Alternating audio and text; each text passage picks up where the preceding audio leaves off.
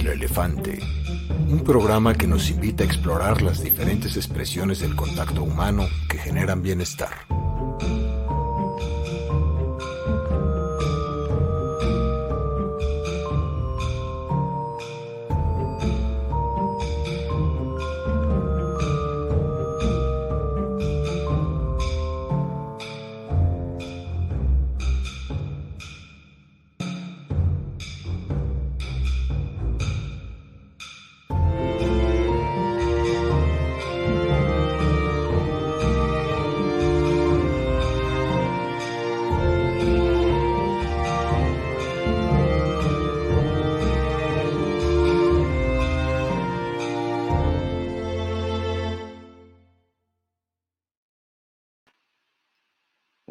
Pues 5, 4, 3, 2, 1. Ahora sí que necesito mi propio conteo. Ahorita que estaba aquí en los controles técnicos compartiendo que si sí, que si no, me sentía como cuando aprendí a manejar, que uno está con el clutch, con el freno, el espejo retrovisor, que no venga un camión. Pues así un poco es esta primera experiencia en esta plataforma, además del reto de pues, compartir con ustedes este espacio que estamos arrancando ahorita, que se llama El Elefante. Y bueno, pues mm, compartir, ¿por qué? ¿Por qué un programa? ¿Para qué? Y pues quisiera empezar por contarles que para mí, a lo largo de mi vida, el tema de la libertad, del respeto, ahora sí que por experiencias que he vivido, se ha convertido en algo muy, muy importante. Y desde ahí quise, pues, abrir un espacio para compartir algunas ideas, para explorar juntos. Digo, aunque a mí me toca hablar o llevarlo, mis ganas son de que hagamos algo juntos. ¿Sí? Yo de alguna forma pues casi diría que se me ha convertido como una especie de obsesión construir espacios seguros en los cuales las personas puedan explorar formas de comportarse, de relacionarse que habitualmente no tienen. Entonces, ¿de qué va el programa? ¿De qué se va a tratar? Se va a tratar de reflexionar juntos sobre herramientas, sobre formas de ser y de estar con las cuales tú y yo y quienes estemos aquí desarrollemos esta capacidad de sentirnos bien en nuestra piel. Desarrollemos esta capacidad de pues, aceptar eso que no podemos cambiar, no sé si a ustedes les pasa, a mí me pasa en mi vida que muchas veces hay muchas cosas que no coinciden con lo que yo quisiera. Y creo que es todo un arte este relacionarme con esas cosas de una forma con la que esté en paz, con la que esté bien, ¿verdad? Entonces, pues también, no sé, yo creo que es bien importante en algún momento de la vida hacer un alto en el camino y preguntarte tú o preguntarme yo, ¿cómo estoy viviendo? ¿Cómo me estoy relacionando con la gente cercana y con la no tan cercana? ¿Sí?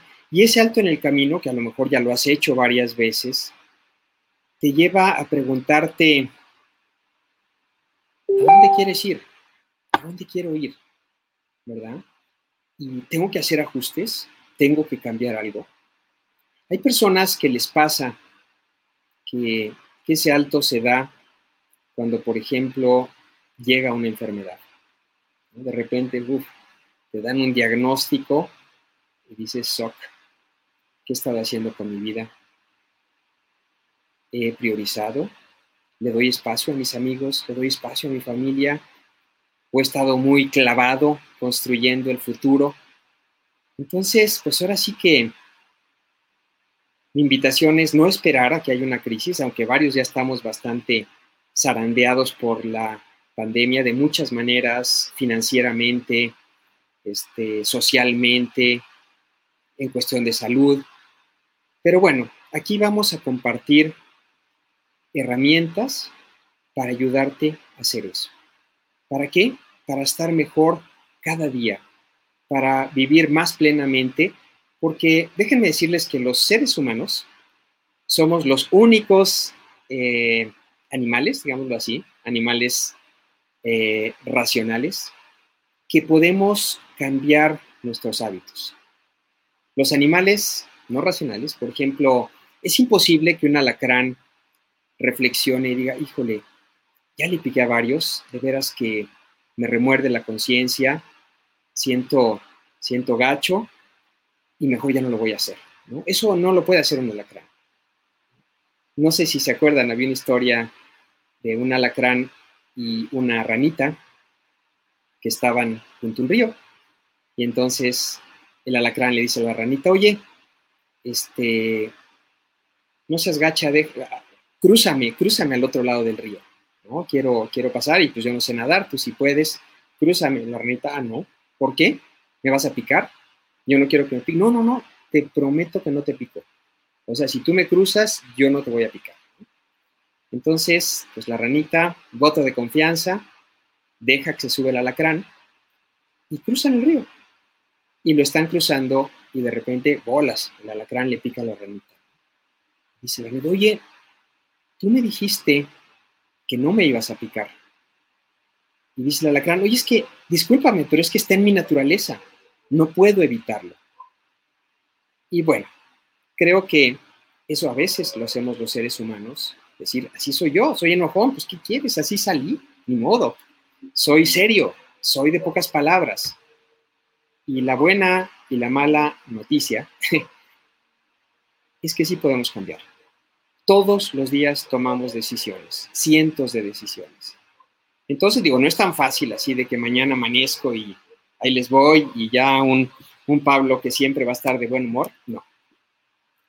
Pero, pero sí puedo hacer algo para empezar a inclinar mi vida en una dirección que me haga menos egocéntrico, menos distante, menos prejuicioso.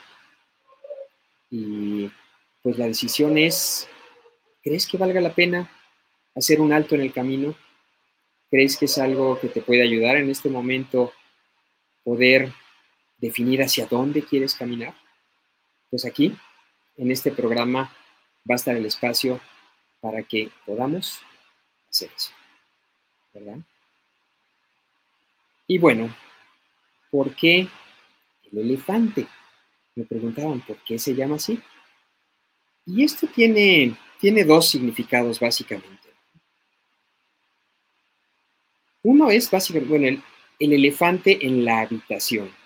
Yo no sé si ustedes es familiar ese, ese dicho de hay un elefante en la sala, hay un elefante aquí donde estamos reunidos. Y todos lo vemos, pero nadie habla de él. Entonces, es, un dicho que, empezó hace muchos años con un nombre, no me aprendí el nombre todavía, se llama Iván Krylov, que escribió un, un relato, un cuento que se llama El hombre inquisitivo, por allá de 1814. Y bueno, básicamente el, relato habla de un hombre que va a un museo y se fija en todo tipo de detalles, de los cuadros, del piso, de la mesita, de la silla, pero no ve un elefante que está ahí en medio, en, en medio del museo, y no lo ve. Entonces a partir de eso se acuñó ese dicho del elefante en la sala, el elefante en la habitación para hablar de eso que nadie quiere hablar. ¿no? Por ejemplo, cuando hay una persona que está enferma y de alguna manera este, pues no se quiere tocar el tema, entonces ahí están todos los amigos, familiares, acompañantes, mm, y como que dicen, todos estamos pensando en la enfermedad, pero nadie habla de eso. O cuando alguien tuvo un conflicto muy fuerte, se puso una borrachera, igual hizo un oso enorme. Y al día siguiente aparece en el desayuno como si nada hubiera pasado. Y pues, ¿qué ocurre? Eh, el elefante en la habitación. Entonces, un poco aquí la invitación de este elefante es a preguntarte, te quiero invitarte a que te lo preguntes, ¿qué conversaciones te gustaría tener que no has tenido? ¿Verdad? ¿A quién te gustaría acercarte? ¿Con quién te gustaría tener como una reflexión más profunda? Yo con mis hijos, este, sobrinos, qué sé yo, les llamamos un poco sesiones de netas. Y sesiones de netas es contar algo que no contaríamos en otro momento o que necesitamos una cierta confianza para contar. ¿Sí? Y la verdad es súper, súper interesante. Yo diría que francamente divertido. Alguna vez me tocó ir a, a una escuela secundaria a dar un taller sobre bullying, más compañerismo, cero bullying. Y les decía a los chavos, Chavos, ¿a quién de ustedes les gusta, le gusta burlarse cuando alguien se equivoca? Entonces al principio unos como que levantaban la mano así tímidamente, al rato ya como la mitad de los, de los jóvenes levantaban la mano. Y decía, bueno, gracias por la honestidad, me encanta. Y, y qué bueno que nos podamos comunicar así. Pero quiero retarlos con algo, chavos. Muchos de ustedes piensan que cuando termina la burla, termina la diversión. Y quiero demostrarles lo contrario. Cuando termina la burla, empieza lo bueno. Entonces, pues ya empezaban ahí como que las risas nerviosas y todo. Y ya después de un rato de estar trabajando, les preguntaba, oigan, ¿quién, ¿quién se atrevería a decir algo que el grupo no sabe de ustedes? Entonces, por ejemplo, una chava levanta la mano frente a 200 chicos ¿no? de secundaria y le dice, eh, algo que el grupo no sabe de mí es que no me gusta mi nariz. ¡Wow! Yo dije, qué, qué valor, qué maravilla que, que, alguien pueda levantar la mano ante 200 chavos y diga, no me gusta mi nariz. Y que aparte, la verdad no, no estaba nada, no tenía nada de malo su nariz, pero bueno, a ella no le gustaba. Por ahí otra chica de segundo de secundaria levanta la mano. Dice, algo que el grupo no sabe de mí es que un día en casa de mis papás hubo una cena y una amiga y yo nos metimos a la regadera atrás de la cortina y llegó una señora, hizo pipí, salió y este y nunca se dio cuenta que nosotros habíamos estado ahí. Afortunadamente no nos ganó la risa porque sí estábamos como, pues con mucho nervio, ¿no? Y ahora, cada vez que entro a un baño, y si tiene puertas, la, regadera tengo que revisarla, ¿no? Y juá, juá, juá, eh, con mucha risa. Aquí voy, amigos. A que cuando hay confianza, cuando hay apertura, podemos compartir aspectos como estos que son medio banales, ¿no? Pero otros también más profundos. Un día un chico me decía, yo no me atrevo a decirles a mis amigos que estoy enamorado de tal chava, porque si se enteran, olvídate, le van a ir a decir a ella, le dicen a todos, y yo decía, no manches, qué triste, qué triste que este cuate no les pueda decir a sus súper amigos, pues está enamorado, ¿no? La verdad está padre poderles decir, y sin embargo, eso no ocurre. Entonces, piensa, por ejemplo, en las pláticas que tienes con tu pareja, con tu novio o novia, si es el caso, con tus hijos. ¿Qué tanto se permiten abrir, abrir temas? Entonces, primer significado, el elefante en la habitación, el elefante en el cuarto. ¿Sí? ¿Cuáles son esos, eh, esas pláticas que quisiera tener? Y bueno, la segunda, la segunda, el segundo significado que quisiera darle a esto del elefante es invitarte a pensar que tú eres mucho más grande de lo que crees, mucho más de lo que crees. Todos, de alguna manera, hemos construido definiciones de nosotros mismos que acaban siendo muy limitantes, incluso las positivas.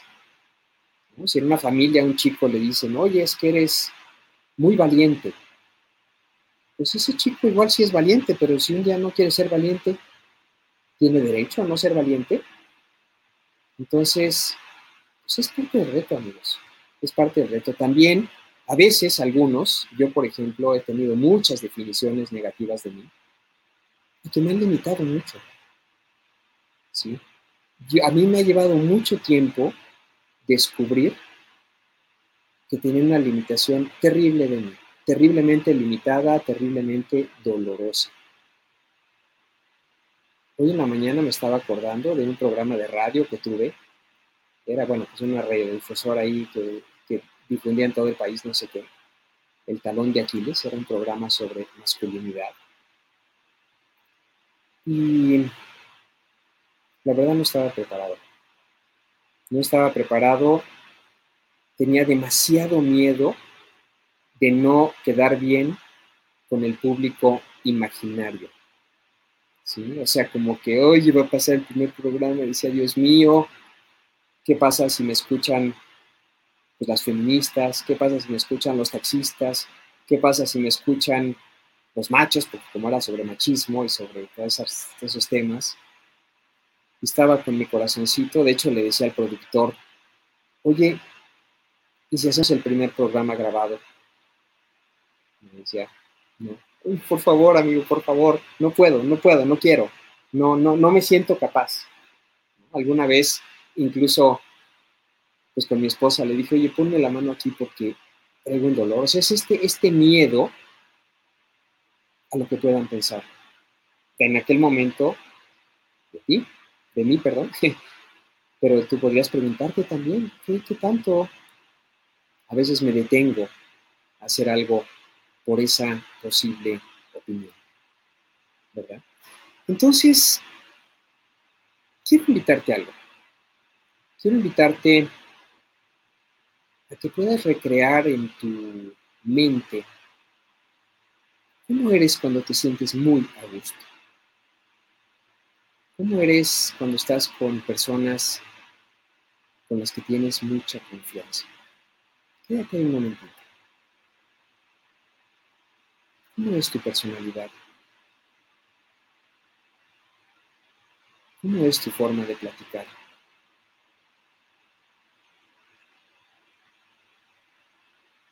Podría decir que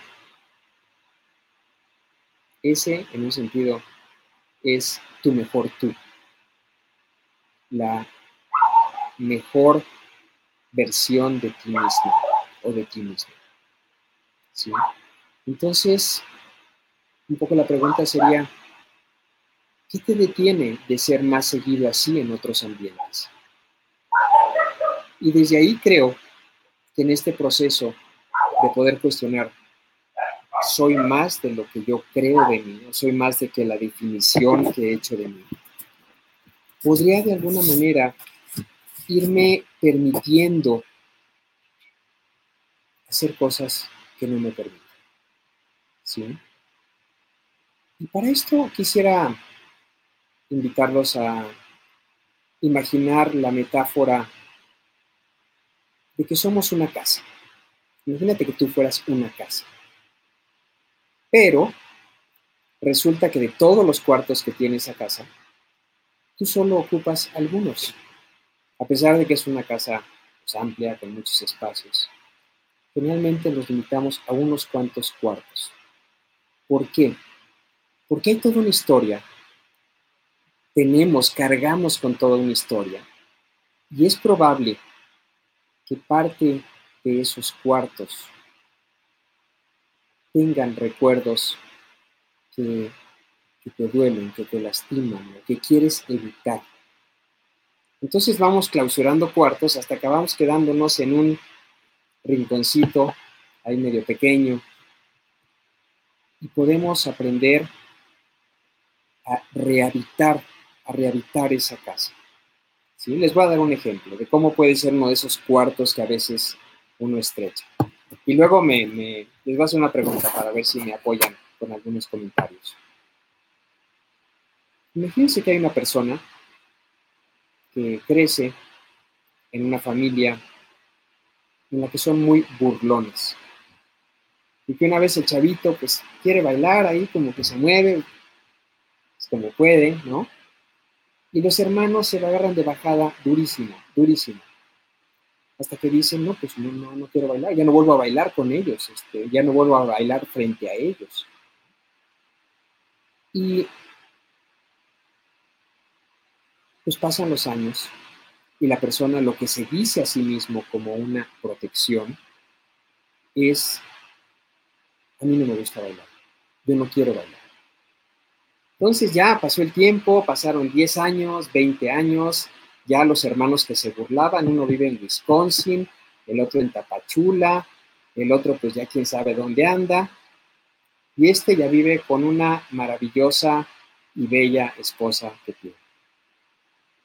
La esposa le dice, mi amorcito, corazón, vente, vamos a bailar. A mí no me gusta bailar. Pero ¿por qué, hombre? Pues estamos en la fiesta, pues está bien a gusto. No me gusta. Y probablemente él ni siquiera se acuerde de que ese cuarto de la casa que clausuró, que es a mí no me gusta bailar, a mí no me gusta entrar a ese cuarto, es probablemente por algún tipo de burla que vivió. ¿verdad? Entonces, pues ya está eso grabado. Y cada vez que va a bailar siente angustia, siente miedo, pero no se da cuenta que ese miedo es por algo del pasado. Es un cuarto clausurado por la propia historia. Yo no sé si a ti te ha pasado que hay cosas que te dan miedo y que no entiendes bien por qué es ese miedo. Simplemente cada vez que te acercas. Pero bueno, continuando con la misma historia, continuando con la misma historia. Un juez dice, este, lo, tengo que vencer ese miedo. No puede ser que yo siga, pues ahora sí que con ese miedo el resto de mi vida. Tengo que aprender a bailar. Tengo lo como mosquitas, pero la verdad, a la próxima afinaré esto. Pero bueno, están como mosquitas aquí, acá de lado. Pero bueno, este, entonces el Señor dice, tengo que vencer ese miedo. Agarra, se echa un par de cubitas para relajar un poco, se va al centro de la pista y ve que nadie lo vea, y empieza a hacer unos ligeros movimientos, pues no se siente mal, y al rato ya empiezan los movimientos como a ponerse un poquito más intensos y al rato ya se convierte, digo, no es tan rápido como lo que platiqué, pero, es un proceso de reconquistar un cuarto, de acercarte a eso que de entrada da miedo y, y en algún momento poder vencer ese miedo, poder actuar como si ese miedo no estuviera. Entonces, desde esta autodefinición de soy menos de lo que creo, puedo retomarla y poco a poco vencer ese miedo y ampliar mi libertad. Entonces yo solo quisiera que me ayudes. ¿Hay algo, hay algún miedo que te gustaría vencer? algún miedo que no nos lo tienes que contar así en detalle. Nomás pueden, puedes ponernos aquí en los comentarios, sí, no, este, es un miedo social. ¿Alguien de ustedes me ayudaría poniendo aquí en Facebook? La verdad no sé ni si hay una persona, tres personas, cinco personas, pero bueno, no importa. Yo estoy feliz aquí, aunque solo me veo a mí, y bueno, veo ahí sus nombres, pero ¿alguien se atrevería nos daría permiso, ya Paola nos, nos pone aquí, claro, si hay un medio miedo que te gustaría vencer, Paola. ¿Alguien más tiene algún miedo que le gustaría? Este, Rafaela nos pregunta si aplica a las parejas lo de clausurar el cuarto. Wow, interesante pregunta, Rafaela, como No sé exactamente a qué te refieres, pero muchas veces con la pareja recreamos eh, lo que nos pasó en nuestra historia. Por ejemplo, si alguien en su propia historia le pasó que platicar eh, sobre sus emociones internas le va a ir mal o no lo van a respetar o no hay interés, cuando su pareja le diga, cuéntame, cuéntame cómo te fue en el día, va a decir, bien, oye, pero algo más, cuéntame algo más, no, pues, pero en el trabajo, ¿qué pasó? ¿Algún proyecto nuevo? No sé. Pues es mi trabajo, siempre es el mismo. O sea, está como recreando con esa nueva pareja algo que vivió en su propia historia. ¿Verdad? Entonces, por ejemplo, ahorita este, Marisa nos decía si... Sí, sí, sí, por estar leyendo aquí. No decía si, si cuando hay desidia, por ejemplo, pues en medio, por supuesto, hay una palabrita que no sé si, si todos les es familiar a todos, se llama procrastinación. Procrastinación es como posponer y posponer y posponer. Eh, la procrastinación generalmente tiene que ver con la propia historia.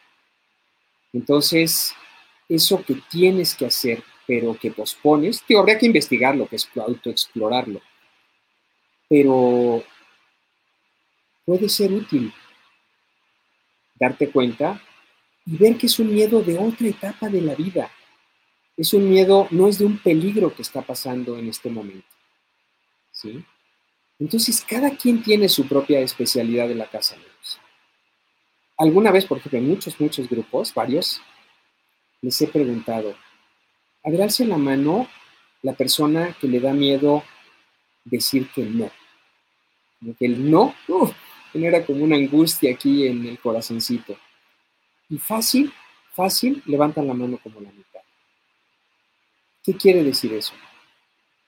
Quiere decir que probablemente en su historia, en su casa o en algún otro lado, estaba prohibido decir que no. Entonces el no lo cancelaron.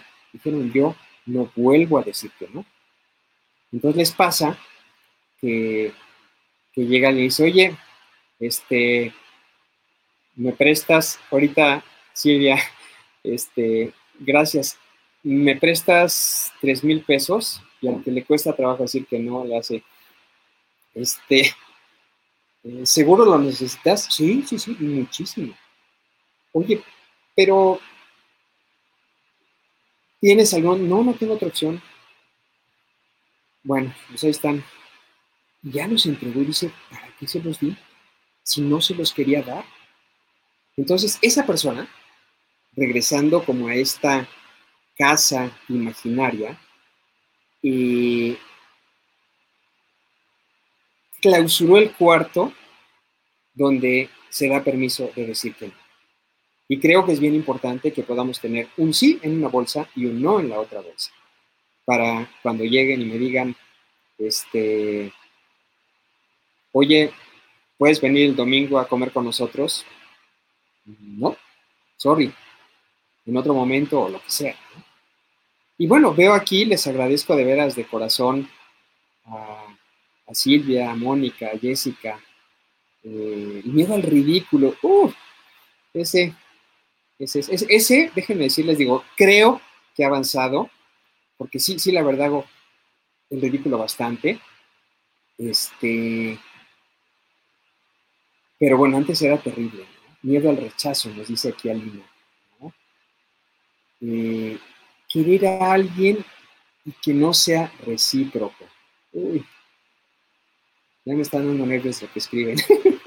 este, demostrar cariño, demostrar amor. Poderle decir a alguien, oye, eres muy importante para mí. Eres alguien, no sé, el que vinieras a mi casa fue muy significativo. Entonces, pues, ¿qué decir, amigos? Hay, digo, hoy es como una especie de introducción panorámica, pero mis ganas son que estas herramientas las podamos trabajar así pasito a pasito y con interacción así como ahorita que les agradezco porque estarme oyendo una hora puede ser un poco too much. Pero bueno, vamos a ver cómo le vamos haciendo y vamos a ver qué, qué inventamos para, para poder tener interacción. ¿Sí? Por ejemplo, fíjate Carla, esto que nos dices es muy interesante. Miedo a la inseguridad, por ejemplo, un asalto, y a la incertidumbre económica. Se me hace, Carla, muy interesante tu, tu, tu ejemplo, porque digamos que los miedos los podemos dividir en dos grandes paquetes. Un miedo pues, a tu integridad real, ¿no? Digo, cuando alguien hay un asalto, pues es algo muy grave, es algo muy preocupante. Y otro es un miedo más como fabricado por la mente, más fabricado o alimentado por la mente. Pues es real a cualquiera que salgamos a la calle, pues nos pueden asaltar de alguna forma. Pero estar pensando todo el tiempo en un asalto, en un posible asalto, se acaba convirtiendo en algo terrorífico. Se acaba convirtiendo, digo, hay gente que por haber vivido este algo así se queda como con ese con ese trauma, se llama una situación traumática. ¿Sí? Este me está pasando que wow, me, les, me encanta que nos compartan sus miedos, la verdad se los agradezco de corazón. Y, me pasa también que lo que voy leyendo va un poco más rápido de lo que puedo. pero, pero bueno, aquí estamos, amigos, aquí estamos. Entonces, hay miedos objetivos y miedos que, que son más como alimentados por la mente. Yo recuerdo que yo muchos años, creo que ahora ya no, tenía miedo de llegar a una situación de carestía de escasez. Y me daba mucho miedo un día tener que llegar a la escuela de mis hijos y decir, no tengo, no tengo con qué pagar. Y, esa escena venía a mi mente y venía y venía y venía. Hasta que un día dije, a ver, Pablo, tranquilo. Si un día tienes que hacer eso, pues vas y lo haces. Ya ni modo. Y curiosamente el día que lo acepté un poco más, como que dejó de convertirse en una obsesión. ¿Sí? Entonces, hay veces que, cargamos miedos de algo que podría pasar, pero que no está pasando. Y entonces, de repente, un miedo, pues lo acabamos poniendo en el centro de nuestra vida. Vamos, vamos a hacer un programa sobre el manejo del miedo. ¿eh? Ahorita solo estoy como, pues qué decir, como bordando ideas un poco de manera medio abierta, ¿no? Para que vean como cuál es el tono del programa. ¿Sí? Por ejemplo, ahorita Alejandra, se me fue el nombre del momento, Alejandra, nos decía miedo a fracasar, ¿sí? A que no te quieran. ¿Cuántas cosas hemos dejado de hacer por miedo a vernos mal al principio. Siempre que aprendamos algo nuevo, lo vamos a hacer mal. ¿Sí? Yo, bueno, ustedes van a disculpar que les platique todos mis traumas, pero bueno, pues son, la manera que puedo ejemplificar, ¿no? Luego ustedes ya nos irán contando más, ¿no? Aquí Alejandra Alex nos dice miedos, miles de miedos más que se me podrían ocurrir. Gracias, Alex. Ahora sí que me ayudas a, que no sea el único aquí. este, entonces, hay veces que cuando hacemos algo por primera vez, como decía el ejemplo de bailar, lo vamos a hacer mal. Nadie en esta vida ha hecho algo, casi nadie bien a la primera. Yo recuerdo, por ejemplo, a mí mi papá nunca me enseñó a jugar fútbol Así de, pues agarrar la pelota y te la aviento y me la regresas, y te la aviento y me la regresas. Entonces, ¿qué pasó? Cuando mis, mis compañeros tenían ya 7, 8, 9 años, pues ya medio la movían un poco. Y yo sentía que yo, no, yo sabía menos que ellos, además de mis propias inseguridades personales. ¿Qué hacía? No jugaba con ellos. Entonces, pues me fui rezagando. Me fui rezagando y ya para cuando ellos jugaban más, pues yo menos. Y, ¿qué decir? Pues ya para cuando tenían 14, 15 años, pues ya entrar a la cascarita era algo menos que vergonzoso, vergonzoso.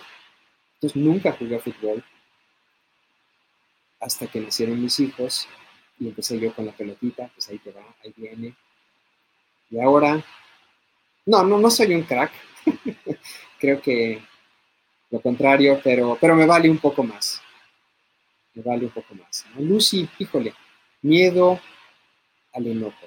Yo los quiero invitar, amigos, a todos los que nos están compartiendo, las que nos están compartiendo generosamente estos miedos, que me encanta, me encanta leerlas, leerlos, que pienses cómo se conecta con tu historia.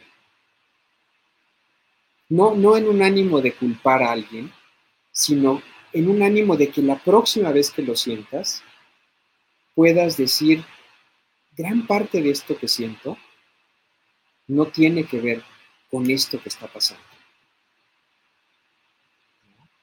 Y simplemente el poder hacer eso, el poder hacer ese detalle, ya ayuda a que sea menos amenazante. Porque si, por ejemplo, ahorita, Lucy, tú estás con, pues no sé, se me ocurre, en el Seguro Social, enojada, porque te hicieron esperar mucho. Todo eso es mi imaginación. Y tú te quieres enojar no de una manera agresiva, pero sí ser firme. Y a la hora que viene el enojo dices, no, no puedo, no puedo, no puedo. Pero sí dices, a ver, parte de este miedo no tiene que ver, esto me pasaba cuando estaba chavo o cuando estaba chico, pero ahorita puedo ser un poco más firme. Entonces, esa conciencia de que miedo tiene que ver con algo que ocurrió en otro momento de la vida, ayuda a poderlo manejar mejor. Entonces, amigos, ahora sí que, ¿qué decir? Por un lado están las conversaciones que te gustaría tener y que no has tenido. Y que vamos a ver aquí en el programa varias herramientas así súper concretas. La verdad, mi sueño guajiro es poder agarrar una herramienta chiquita, chiquita, chiquita y desglosarla de una manera súper padre, súper práctica, para que ustedes la puedan llevársela a su vida, practicar, contarnos en el correo, luego yo poder aquí en el correo leer cómo les fue, tener algo de ida y vuelta. ¿verdad? Entonces decíamos, por un lado, las conversaciones que quiero tener. Y por otro lado, eh, esos cuartos de la casa que sin querer he cancelado. Y parte de lo que vamos a trabajar también es cómo me relaciono con lo difícil, ¿verdad? Hay un dicho que leí hace tiempo que me gustó, la verdad. Me gustó y dice, las personas que solo hacen lo que les resulta fácil, acaban teniendo una vida difícil. Y las personas que se dan permiso de enfrentar lo que es difícil, acaban teniendo una vida fácil. Si no, va de rápidamente. Las personas que solo hacen lo que les resulta fácil, acaban teniendo una vida difícil. Esto no quiere decir que todos los que tengan una vida difícil no quisieran hacer lo que les resultara difícil, para nada. Pero sí es real que a veces toca enfrentar algunas cosas difíciles para poder hacer algo más fácil. ¿Verdad? Hay veces que hacer algo difícil requiere pues una voluntad, una determinación de arriesgarse. Por ejemplo, vamos a suponer que heriste a una amiga. Te viste mal, hiciste un comentario muy torpe, no guardaste un secreto, lo que sea. Y pues toca pedir una disculpa. Y da miedo. Da. Entonces, pues una posibilidad de decir, Ni modo, ya no es mi amiga, ya veremos qué pasa para otro. Y otra es tragar saliva. No hay garantía de que la situación vaya a salir bien. Y poder acercarte y decir, eh, perdón, la regué, sorry, si no te sientes cómodo, cómoda con tomar, pues lo respeto, pero por lo pronto quiero que sepas que no me siento bien de haber hecho algo que te lastimó de esa. Ahí hiciste una cuestión difícil que probablemente termine facilitando algo. O por lo menos ya trataste. Entonces quisiera, quisiera introducir alguna idea, pero bueno, no sé si hasta ahorita hay algún comentario, alguna pregunta, alguna inquietud de... Eh, por ejemplo, aquí Esther, qué gusto, qué gusto verte, Esther. Eh, comentas que la pandemia y el encierro han hecho que esas inseguridades normales se hicieran más grandes. Fíjate que es algo, algo súper relevante, Esther, lo que, nos, lo que me comentas, nos comentas, porque hay que explorar, explorar un poco cómo. puede ser la inseguridad de enfermar, puede ser la inseguridad de morir, la inseguridad de contagiarte, no sé si alguien, digo, estamos en confianza, ¿eh? digo, aunque, no los veo, quisiera imaginar que estamos entre amigos, estamos en, que podemos compartir con respeto. ¿Alguien se animaría a compartirnos alguna inseguridad? No tienes que ser tú, Esther. Eh, ¿Se animaría a compartirnos alguna inseguridad que creció en la pandemia? Sí, claro. Hola. O, ya la iremos, eh, por ejemplo, Clementina dice, me cuesta, me costó mucho expresar lo que sentía por miedo a que se enojara. Pues ahí estamos cada quien, Clementina, cada quien con nuestros temores. Y, quisiera, que se me va a ayudar, yo creo que Esther también le va a ayudar. Hay algo que yo le llamo riesgo emocional. Riesgo emocional significa hacer algo que te da miedo, pero que sabes que te va a ser bien enfrentar. ¿Sí? Entonces, por ejemplo, para este hombre que les decía, bailar es, era un riesgo emocional. Y en su corazoncito decía, se van a burlar de mí, no quiero, no quiero, no quiero. Para alguien decir que no es un riesgo emocional. Para alguien pedir una disculpa es un riesgo emocional. Para alguien hablar en una reunión es un riesgo emocional. Para alguien vestirse diferente es un riesgo emocional. O sea, es todo esto que uno juzga de uno mismo o que temes a que otros juzguen de ti. Me ha tocado trabajar con muchos chicos que quisieran tener amigos y no saben cómo. Están aterrados de, poder hacerlo. Entonces, algo interesante que creo yo es que los riesgos emocionales se pueden graduar un riesgo emocional, puede haber un riesgo 1, 2, 5, 10. Un riesgo emocional es un, un riesgo muy alto, muy alto. No sé, estoy pensando, por ejemplo, he conocido personas que se me hace una situación súper dura, que deciden acercarse a un hijo al que por causas ajenas a ellos no han visto en mucho tiempo. Ese es un riesgo, no 10, 15. Pero hay riesgos más pequeños. Hay riesgos, a lo mejor si alguien dice, uy, me da pena simplemente poner un like en Facebook, pues lo voy a poner. Me da riesgo decir felicidades. Me da riesgo poner una pregunta aquí, me da miedo. Por ejemplo, hacer una pregunta aquí, depende obviamente de la pregunta. Hay preguntas que son más riesgo y preguntas que son menos riesgo. Pero yo diría, compartir algo aquí en este grupo, déjalo en tu mente, ¿qué riesgo tendría? ¿5, 8, 10? Nomás pon el numerito. así jugando, jugando con las ideas. Dame una retroalimentación. Una pregunta de qué tamaño te imaginaste, de qué riesgo te imaginaste. Entonces, contaba, cuento esto porque podemos empezar con riesgos pequeños. Podemos empezar a compartir algo con personas con las que tenemos más confianza. Y después podemos compartir algo con alguien con quien tenemos menos confianza. Pero creo que esto de graduar los riesgos y empezar con riesgos 2, 3, 4 ayuda mucho. Algo que ocurre, digo, no les quiero echar un rollo de otros territorios, pero en el centro de nuestro cerebro hay, un, una parte que se llama la amígdala, que es, gracias Gerardo, salir es un miedo.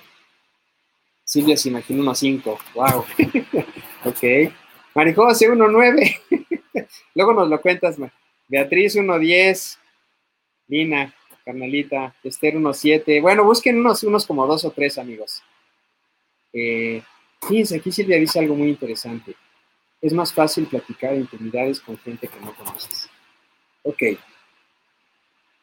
Caray, caray. Se me olvidó. Este, estábamos hablando de los riesgos. Ah, sí, le estaba diciendo, perdón, de la amígdala. La amígdala de cada quien ha sido programada para registrar ciertos temores. Entonces, eso que a ti te da miedo particular, porque cada quien tiene su especialidad de la casa. Hay gente que pedimos disculpa incluso aunque no nos hayamos equivocado. A lo mejor alguien viene, me choca en el hombro en la calle y yo le digo perdón, a pesar de que el otro fue el que se me vino encima. Y hay gente que no pidió una disculpa, pero ni primero muerto. Entonces, a lo, a lo que voy es, nosotros podemos reprogramar nuestra amígdala. Si la amígdala tuya fue programada para, por ejemplo, no compartir lo que sientes, no poder decir estoy triste, no poder decir tengo miedo, tú puedes ir reprogramando tu amígdala para poder decir eso. Entonces, pues ya lo iremos platicando un poco en mayor amplitud, pero hay mucho que podemos hacer, amigos. Hay mucho que podemos hacer explorando. Me encantará también que nos compartas herramientas que aquí te han ayudado para hacer cambios en tu vida. Porque definitivamente podemos cambiar. Podemos poco a poco ir transformando nuestra vida. Y alguien, y alguien puede decir, oye, pero ¿qué pasa si yo cambio y los demás no cambian? En general, no siempre, pero cuando uno cambia, gracias Carla, cuando uno cambia, hace más probable que los demás puedan cambiar.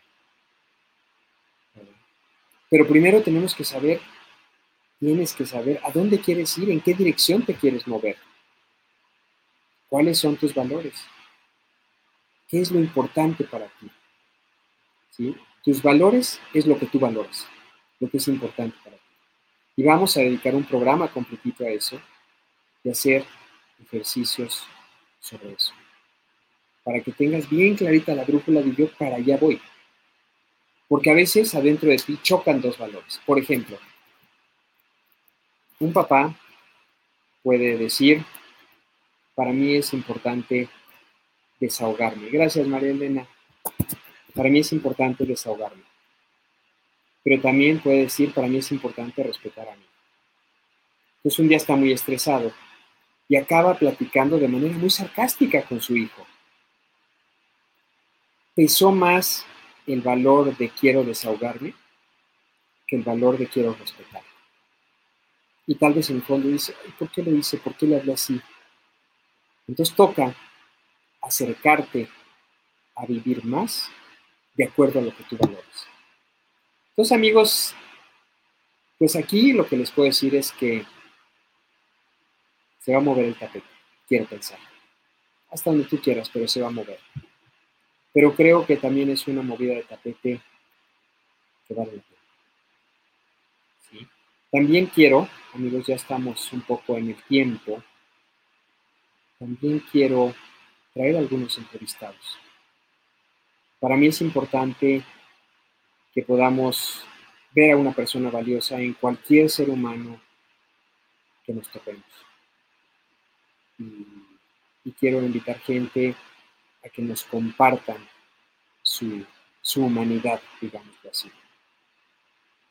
Hay, un, hay un, experimento que hicieron, creo que en Holanda, que les llaman las bibliotecas humanas.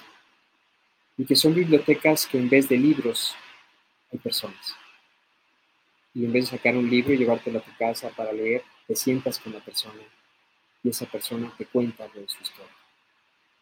Entonces vamos a tener alguna variante de la biblioteca humana. Por ejemplo, hay un, pues alguien que antes no era mi amigo, pero ya, ya lo es, que pasó de ser buleado rudamente, acosado escolarmente, a ser un acosador grave y luego a convertirse en un ser humano encantador.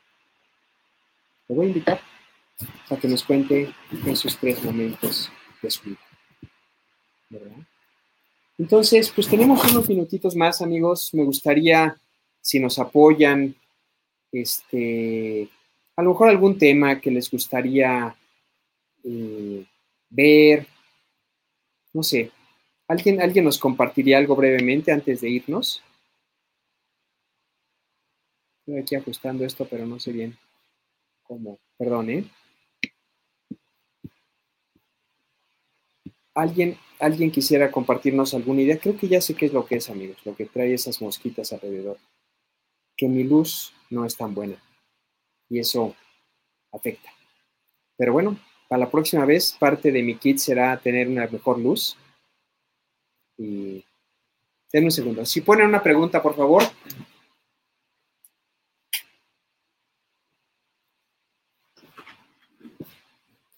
ya ni sé, pero bueno, vamos a ir experimentando y vamos a ir mejorando esto, amigos.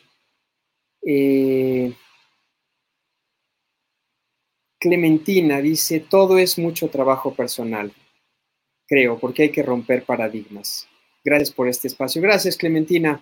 Me encanta, estoy totalmente de acuerdo contigo y, eso es lo que quiero que hagamos. Romper paradigmas, ayudarnos y, y pues lograr de alguna manera crecer juntos. ¿Verdad? ¿Alguien más que nos quiera compartir algo? Ay, amigo, estoy aquí con un ojo al gato y otro al carabato, pero bueno, ni modo. Hoy aparecí con una especie de mancha extraña en la piel, que, bueno, al rato tendré más. Sí, cuida tu fondo de pantalla. Tengo que ver, mi querida Silvia. Aprender.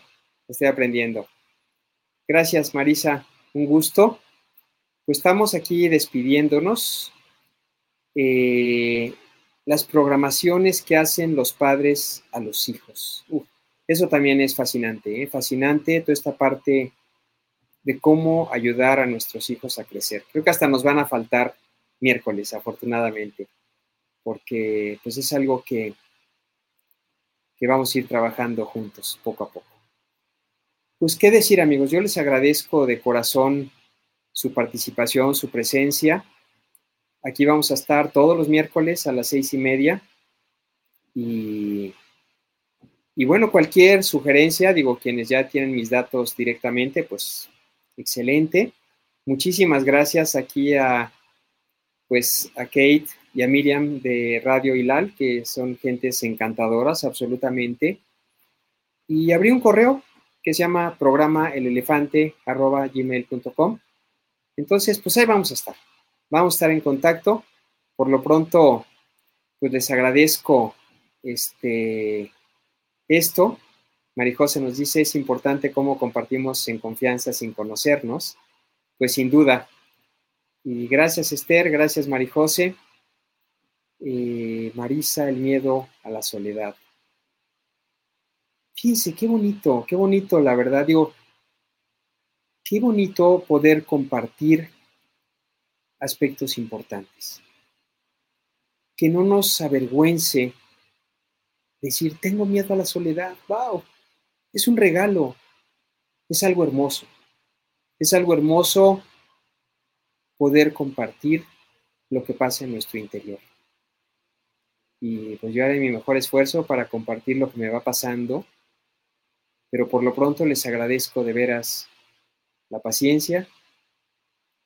Es un aprendizaje esto de, pues de ir investigando. ¿Sí? Gracias, Carla, por la confianza en los detalles técnicos. Espero que sí. Y pues para mí, con ser útil para dos, tres, cuatro personas, ya me siento feliz. Y si alguien más se suma, pues me hará muy feliz. ¿Eh? Cuídense mucho. Les agradezco de corazón entonces. Pues ahí está Radio Hilal como una posibilidad que conozcan pues, la programación. Y si no es que nos vemos antes, pues el miércoles próximo, 6.30, aquí nos vemos. Sí, este, a Rafaela le gustó la metáfora de los cuartos. ah, te referías al clausurar el cuarto de tener pareja. Grado de dificultad 10. Platicaremos, mi querida Rafaela. Cuídate mucho. Pues gracias, amigos. Hasta pronto.